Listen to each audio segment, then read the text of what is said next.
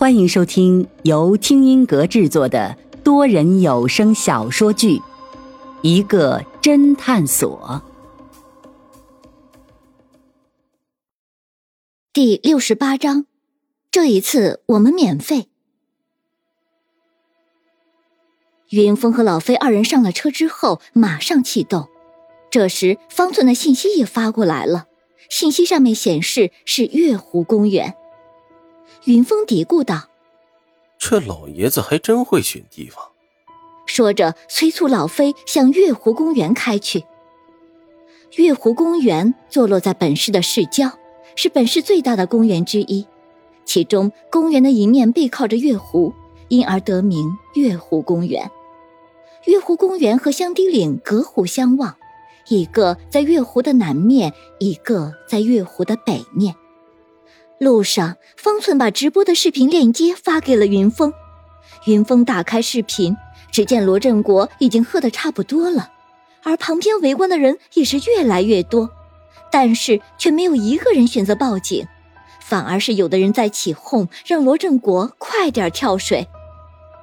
罗振国显然被大家的士气鼓舞，果然开始解开尼龙绳，将自己的双脚绑起来，接着又要绑自己的双手，借助牙齿，终于将双手也绑了上去。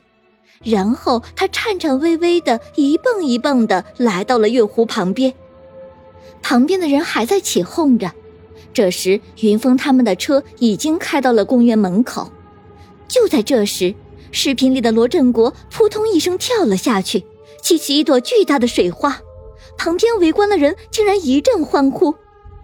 云峰低声咒骂道：“这群傻叉，简直就是疯子！”公园里面是不准机动车开进去的，所以公园外面有个停车场。公园管理员见有车过来，马上从值班室走了出来，打算引导老飞停车。云峰明白，这月湖公园占地面积很大，他和老飞现在在公园的南门，而罗振国所在的月湖却在公园的最北面，两个地方至少有一公里。如果他和老飞跑过去，恐怕罗振国已经出事了。所以他当机立断的吼道：“老飞，来不及了，直接开进去！”老飞一咬牙，脚下一踩油门，汽车顿时冲进了月湖公园。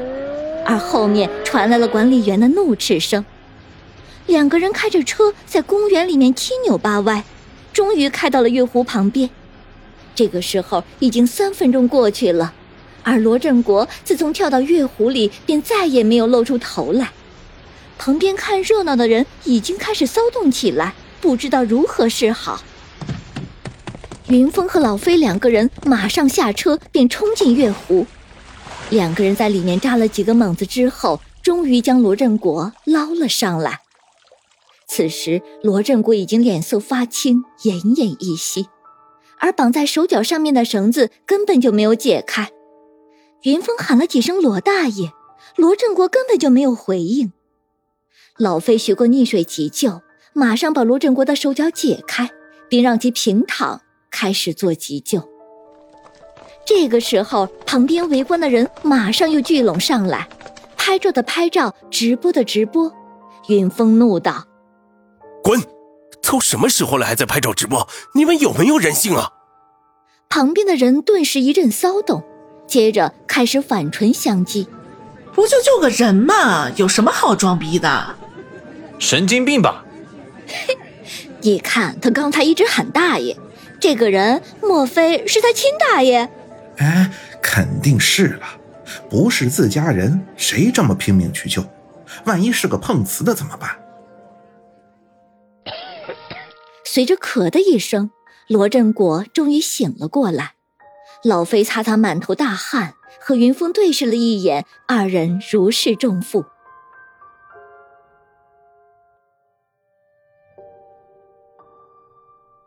在侦探所的办公室里。罗振国也醒得差不多了，他死活不愿意去医院，并一再表示自己这次是喝大了才会出了意外。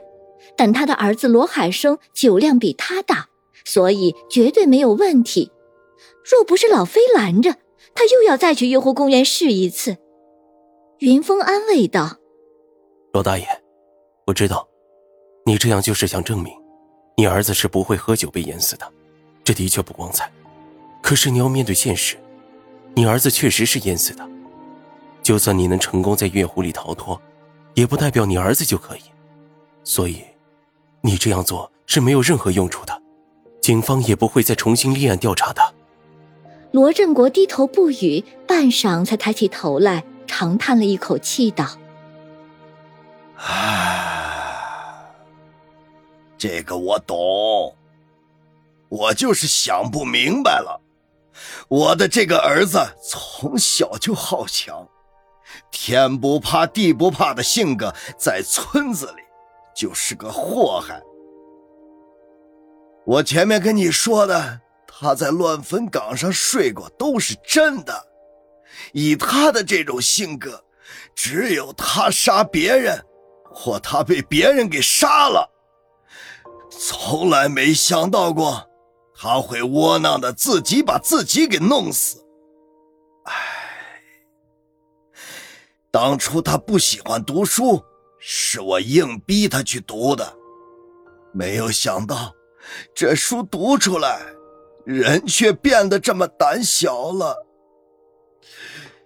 而且这说没就没了，这让我回去怎么和我老伴交代呀？云峰沉默不语，罗振国自顾自的唠叨着：“我之所以坚持让你们接着调查，就是希望自己能安个心。我完全接受不了我儿子这么窝囊的死法。”哪怕呀，你们再走走过场，那我也就死心了。我总觉得，凡事不会这么绝对。万一啊，我是说万一，万一你们错了呢？我这一回去，就再也不会再回来了。那我儿子，岂不是冤死了？这可是一条人命啊！云峰心中一震，胸口似是被什么堵住了。他环视了周围侦探所的几个人，只见大家都默默的点了点头。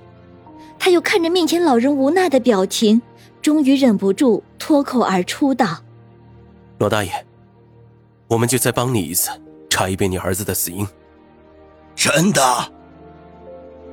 哎，可是钱怎么办？这次我们免费。方寸抢先说道：“送罗振国去宾馆休息之后，云峰马上召开会议。云峰率先开口道：‘首先，我不是头脑一热就答应了罗大爷的请求，而是因为罗海生的死因里面确实有些疑点值得怀疑。其中一个疑点就是罗海生这个人，他的胆子很大。我记得上次去罗海生和陈瑶的住处时。’”罗海生的房间里面贴着几张大的吸血鬼图片，而陈瑶也说罗海生比较喜欢看鬼怪的片子，所以他的胆子并没有像罗大爷说的那样，读了书就变小了。所以在大晚上他看到一个死人，那会不会吓得慌不择路呢？这个可不好说。叶公好龙的例子又不是没有。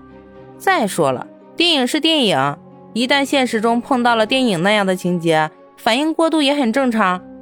许真真驳斥道：“云峰点了点头，表示赞同，但又接着说道：‘就算这个可以解释，那陈瑶的举动是不是值得怀疑？’嗯，是值得怀疑。从陈瑶的穿着打扮来看，她一身的名牌，开的那个白色轿车虽然不是名车，但也是值二十多万，给我们侦探所的酬劳出手就是三万，所以她应该是一个很有钱的人。”可是他和罗海生住的房子却那么寒酸，所以不排除他有可能被别人包养了，从而动了杀罗海生的念头。林阳马上补充道：“